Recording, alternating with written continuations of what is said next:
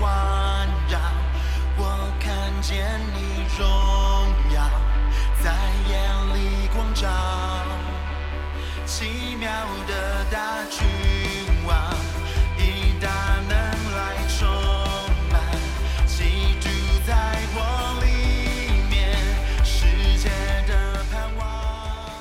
亲爱的弟兄姐妹，大家好，好朋友们，大家早。呃，今天我们要进行到约书亚记的第八章了。呃，我先给大家读第一节到第三节。耶和华对约书亚说：“不要惧怕，也不要惊慌。你起来，率领一切兵丁上埃城去。我已经把爱城的王和他的民、他的城，并他的地，都交给你手里。你怎样待耶利哥？”和耶利哥的王也当照样待埃城和埃城的王，只是城内所夺的财物和牲畜，你们可以取为自己的掠物。你要在城后设下伏兵。于是约书亚和一切兵丁都起来，要上埃城去。约书亚选了三万大能的勇士，夜间打发他们前往。哇，好宝贵的一句话！不要惧怕，也不要惊慌。好，弟兄姐妹，呃，今天我们进到第八章哈。我想，呃，昨天的呃经文内容大家应该呃是印象深刻，因为约书亚和以色列百姓他们在这个看起来很容易攻下来的爱城，呃，吃了败仗。好，那这是一个非常小的城市，照理说应该很容易就攻下来。但是没有想到，他们不止失败，而且死了三十六个人。透过这个失败的这个事件呢，神让约书亚和以色列的百姓要去思想那个真正失败的原因是什么。其实不是他们的战力的问题，而是他们违背了神的吩咐，在仇敌面前就站立不住，好，那就没有办法呃站在一个得胜的地位上。那于是，在昨天的圣经里面，他们就处理了这个雅干啊，以及他所呃偷不应当拿的啊这些这些财物，呃，就把它呃灭掉。哈，有人说耶利哥城是以色列人进迦南地的第一座城，好像呃以色列人的概念里面，他们羊群中投生的啊长子，这些都应该归给神的。啊，第一座城。就是全部的东西就是属于神的，你什么都不要拿。好，哎，我也觉得蛮有趣，有这样的概念。好，那今天呢，一开始神又对约书亚说了，在约书亚记里面，我们最常看见、听见的这句话：不要惧怕，不要惊慌。你觉得上帝每一次对约书亚和以色列百姓讲这句话的时候，意思都完全一样吗？我想。呃，大家有印象，在约书亚记一开始的时候讲这句话，好像代表着，呃呃，摩西要离开了，约书亚要起来承担。好，那约书亚要起来承担这样的一个带领百姓的这个责任，这是他不要惧怕的主题。好，那呃，面对耶利哥的时候，神也鼓励他，好，不要惧怕，好像哇，这次要带兵打仗了。那面对爱城呢？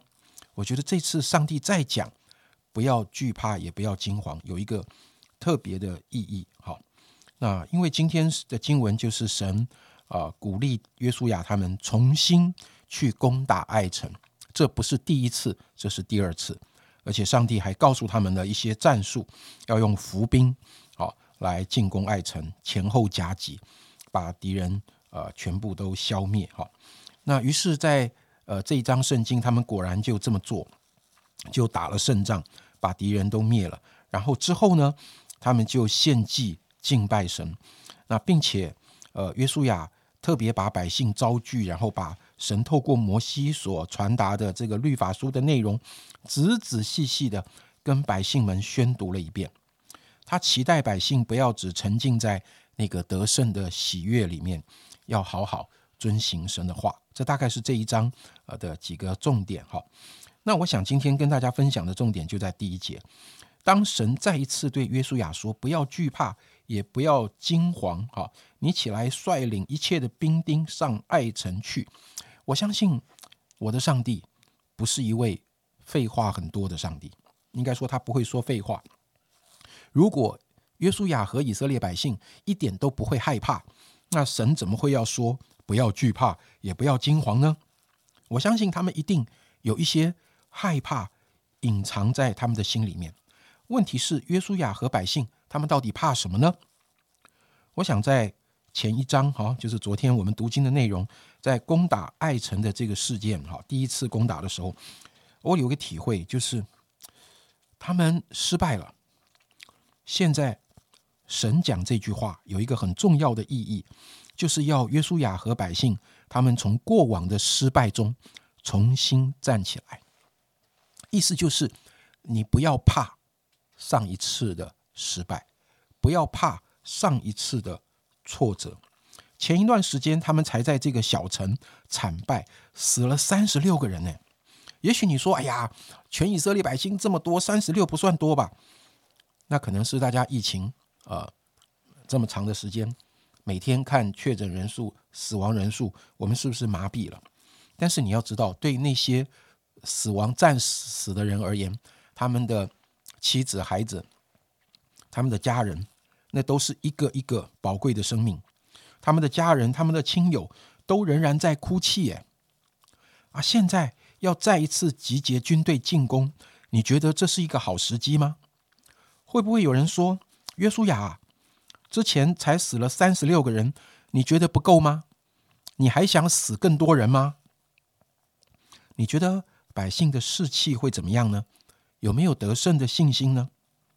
我想不止约书亚，可能整个以色列人都还在上一次失败的愁云惨雾里垂头丧气。呃，他们有了检讨，知道问题在雅干的身上。他们也处理了雅干的问题，但是弟兄姐妹，你觉得约书亚和以色列百姓完全的、真心的、百分之百的相信上一次的失败完全是雅干造成的吗？他虽然处理了雅干的问题，但是这一次要再打的时候。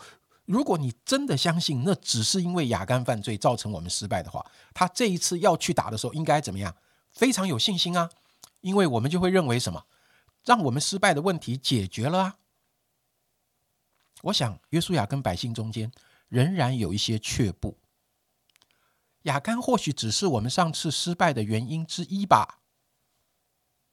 他的问题解决了，难道我们这一次真的会得胜吗？我告诉你，我相信约书亚跟百姓中间会有很多的挣扎，这些挣扎让他们走不出他们前一次失败的阴影。我就在想，如果是我，我会不会害怕？害怕的意思就是我自己仍然停留在过去的经验。我记得，呃，年轻的时候，我常常爱打篮球，哈，呃，你知道，有的时候打篮球也是这样。虽然我觉得我自己是投篮很准的人，但是有的时候。可能因为种种的因素，场地、天气、身体状况，今天怎么投好像就很不顺手。你知道，当当我们斗牛的时候，比赛的时候，如果我跳起来投篮，这球没有投进，等到下一次我的队友又把球传到我手上，我有一个空档，我要跳起来投篮的时候，你知道前面两分钟我那一次出手没有投进，就会成为我这一次出手投篮的一个阻碍，因为我心里会有一个想法，今天好像我。手风不太顺，好，好像不要不要投吧。虽然有好机会啊，传给别人吧。我觉得这是一个很真实的感受。有的时候，我们的勇气是来自于前一次的成功。换句话说，我们的害怕也就是来自于前一次的失败。所以今天第一节所说的，让我深深的思想：我到底害怕是为什么？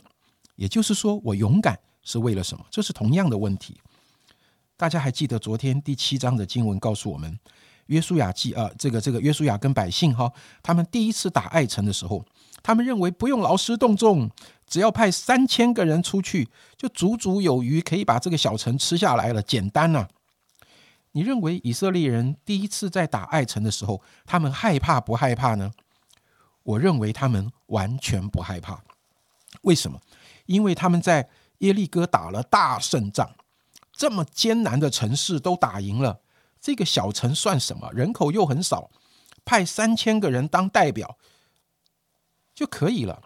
可见当时以色列人心中是有勇气的，而且认为他们足够能够得胜的。但是我必须要说，这个勇气是来自于之前耶利哥城胜利的经验，以及他们对自己能力的一种把握，再加上对这个爱城的这个敌人的一种藐视。哎呀，这小城啊，简单呐，是基于以上几种理由所形成的一种勇气，但这不是真正的勇气。事实告诉我们，这些都不应该是他们勇气的来源。今天第八章，他们再次面对爱城的时候，圣经告诉我们，刚才杨姐带我们读的圣经，他们是全员出动，哎，而且约书亚从其中挑选了三万大能的勇士，三万弟兄姐妹是上一次打仗的十倍之多啊！为什么要派这么多啊？是因为害怕吗？大军压境，人海战术，人多才能壮胆，是这样吗？弟兄姐妹，我在想，我害怕，我到底是怕什么？我勇敢又是因为什么？今天第一节，神说了，他已经把爱城的王和他的人民交在以色列人的手中。虽然约书亚仍然要带兵打仗，打仗，但是神说他已经，他已经让得胜成为事实了。这个应该才是约书亚勇气的来源，因为上帝已经说了，用上帝所说的话来代替我过去。曾经失败的经验，我把上帝给我的应许看得比我过去真实的经验还更真实，这是他勇气的来源。但是很遗憾的，我们常常把勇气建立在过去的经验。如果我勇气的来源是过去，那么我恐惧的来源也是过去。如果我勇气的来源是自己的才能，那么我害怕的来源也是自己的无能。如果我把勇气建立在对问题的一种理解，那么当我发现问题我解决不了的时候，呆机断掉，那我就害怕发抖。整章圣经描述了以色列人在战场得胜之后，约书亚要他们好好再一次听神的话。我相信他深深体会，上帝是说话算话的，他的话才有能力，他的话才有办法带领我们走出过去的失败。亲爱的弟兄姐妹，我不知道有什么过去的失败，现在还在缠绕着你，让你失去勇气呢？你很害怕跟一个人说话吗？你很害怕面对他吗？一面对他，让你压力很大，你觉得他很难沟通，所以到现在你还是觉得哦，赶快逃吧。或者有某一件事，你觉得你曾经做不好，你做不到，当这样的事情、类似的事情再来的时候，你是不是就浮现出过去的恐惧？好像以色列人第二次要打爱城一样，但愿那一位在以色列第二次攻打爱城，使他们得胜的上帝，也帮助我们走出过去失败的阴影，让你的勇气是建立在上帝的身上，而不是自己的经验和能力。呃，我我真的很承认，我真的很承认，这些经历都是我的经历。就是有些时候我信心满满，那是因为我过去的经历。有些时候我充满了恐惧、跟胆小、跟害怕，一件小小的事情我的压力都大的不得了。那也是因为啊过去的经历。呃，我一直在听今天的信息，我一直在听今天神要对我说什么话。呃，我想很宝贵的还是神说了。啊，我很难挣脱我自己的经历，我也很难忘记那些过去的成功或者是失败。但是今天，上帝调整我，告诉我一件很重要的事。神说了，神说了什么？这是我心里面永远的渴望。弟兄姐妹，我们一起渴望神天天对我们说。我们一起来祷告，亲爱的主耶稣，嗯，你知道我们很多的限制，你知道我们很难在胜利的时候不觉得是自己的功劳。我们常常在胜利的时候觉得，哦，原来一切都是这么的容易。呃，我我太胆小了，嗯。但是有时候我们也因为一些失败而耿耿于怀。特别我们永远不能忘记，成为我们心里面一点一滴的恐惧，常常捆绑着我们，辖制着我们的心。许多时候，我们自己理性都会觉得。这么小的一件事都做不好吗？都都这么样的害怕吗？